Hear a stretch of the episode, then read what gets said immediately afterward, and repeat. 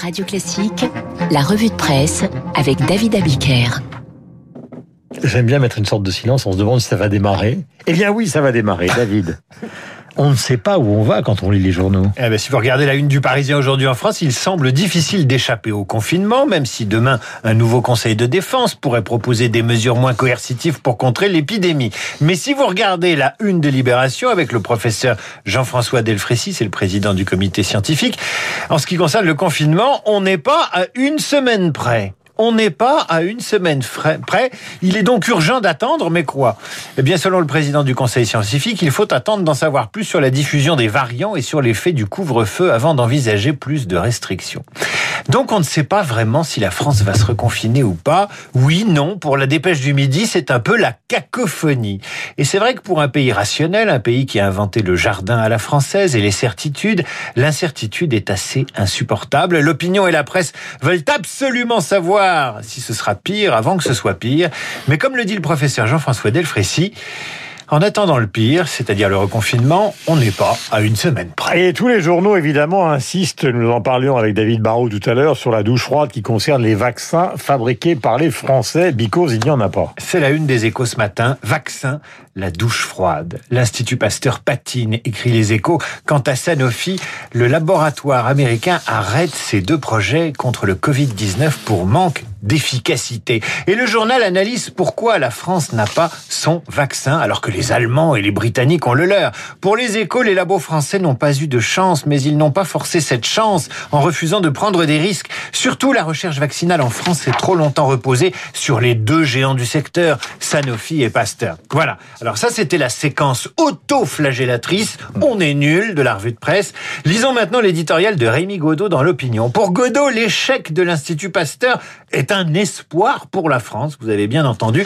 Et cet échec est l'occasion de tirer les leçons du ratage. Dysfonctionnement, bureaucratie, budget misérable, manque de liberté des chercheurs. Voilà les critiques adressées à notre recherche par ceux qui pensent pourtant qu'elle est excellente. Et Rémi Godot cite les fleurons de la biotechnologie à la française.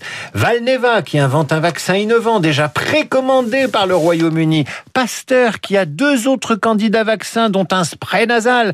Osi Immuno qui travaille sur la reconnaissance de marqueurs génétiques, mais surtout, écrit-il, arrêtons avec la souveraineté française, arrêtons avec le délire précautionniste, revalorisons les salaires des chercheurs, réhabilitons le risque, arrêtons de stigmatiser les big pharma, luttons contre les anti-vaccins et les anti-OGM et autres anti-progrès. La liste est longue pour réarmer la France dans la compétition mondiale, conclut Godot, et pour laver l'affront fait à Louis Pasteur, qui doit quand même se retourner dans sa En attendant les doses de vaccin, une dose proportionnelle à la une du Figaro. Il faudra m'aider à décrypter la une du Figaro ce matin. Proportionnel Macron sur le point de renoncer. Donc, si on comprend bien, la proportionnelle n'est plus à l'ordre du jour. Mais François Bayrou, qui est commissaire général au plan et dont on attend des bons plans pour l'avenir du pays, réclame un référendum pour obtenir une dose de proportionnelle. Vous avez donc trois pages et demie sur la proportionnelle dans le Figaro avec une page entière pour François Bayrou qui réclame sa dose, sa dose de proportionnelle comme un accro depuis des années. Et quand on explique à Bayrou que le président a déjà prévu un référendum sur le climat, dont les Français se demandent réellement à quoi il va servir, Bayrou répond, et c'est peut-être le plus important dans l'interview, la charte de l'environnement a déjà été constitutionnalisée en 2005. En clair, pour Bayrou, le référendum qui compte, c'est celui sur la proportionnelle qui n'aura pas lieu, et celui qui sert à rien, c'est celui sur le climat,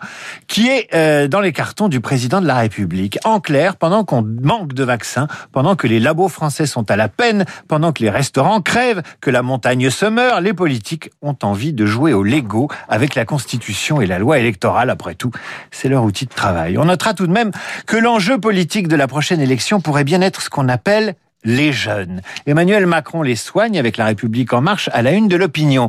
Le président songe avec le délégué général de la République en marche, Guérini, à un prêt remboursable en 30 ans, un prêt de 10 000 euros à 0% pour aider les jeunes à bien partir dans la vie. C'est évidemment financé par un État surendetté. C'est donc un cadeau pour la jeune génération, mais pas nécessairement un cadeau pour les générations futures. La politique est partout ce matin dans vos journaux. À gauche notamment, vous lirez dans Libération comment la guerre des gauches est repartie avec le face-à-face Mélenchon-Hidalgo dont l'antagonisme remonte au référendum sur l'Europe de 2005. Dans l'opinion, le journal, c'est l'émotion à droite depuis que Xavier Bertrand a osé dire du bien d'Arnaud de, Mont... d'Arnaud de Montebourg. Non, pas d'Arnaud Montebourg. Des contacts entre Montebourg et Xavier Bertrand.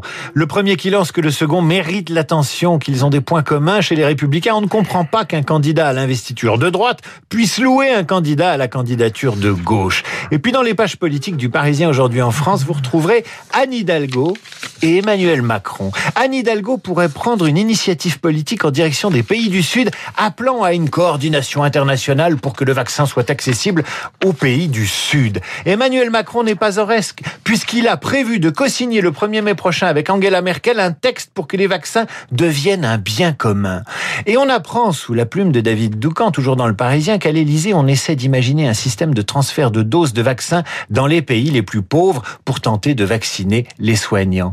Plus on se rapproche de 2022, plus les vaccins vont prendre une importance politique déterminante. La campagne vaccinale va devenir un sujet de la campagne présidentielle. Ça n'a pas échappé à la maire de Paris et au président de la République. Voilà, ce soir, vous retrouvez David évidemment dans son émission musicale. Demandez le programme, c'est à 18h.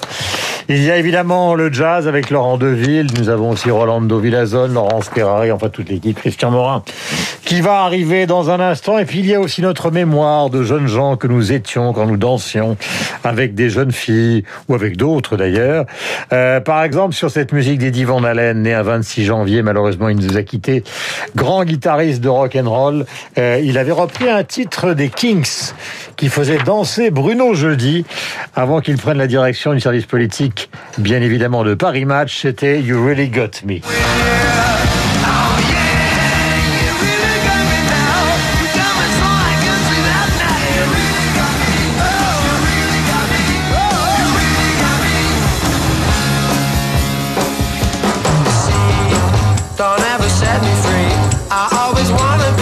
Side.